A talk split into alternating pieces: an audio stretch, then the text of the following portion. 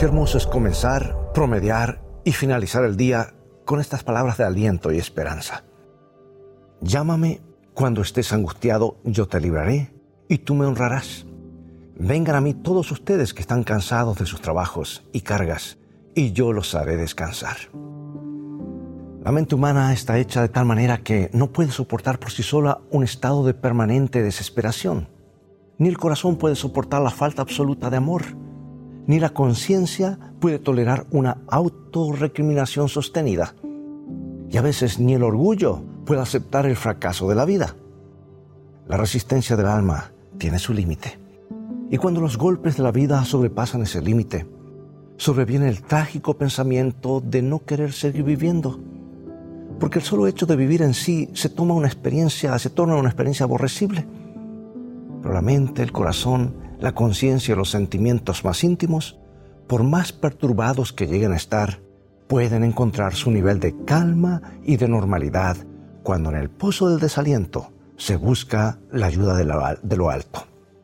Dios nos dice, llámenme cuando, llámame cuando estés angustiado, yo te libraré y tú me honrarás.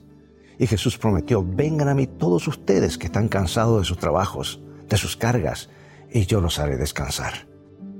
La vida se torna agradable cuando nos ponemos del lado de Dios. Él nos trajo al mundo con el propósito de amar, de servir y de disfrutar del don de la vida. ¿Cómo podríamos entonces echar a perder semejante don divino? Por eso quien se aferra del Altísimo siempre mantendrá despierta el ansia de vivir.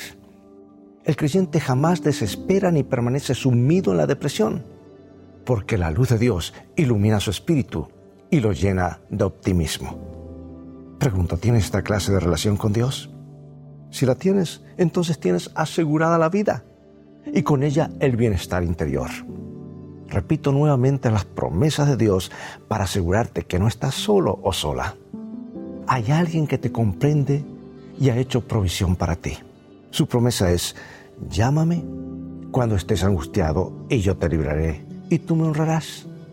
Vengan a mí todos ustedes que están cansados de sus trabajos y cargas y yo los haré descansar. Dios te bendiga y recuerda, en el viaje de la vida, las cosas han de terminar bien si tienes a los principios de la Biblia como tu GPS y a Jesús como tu guía, porque esa es una mejor manera de vivir.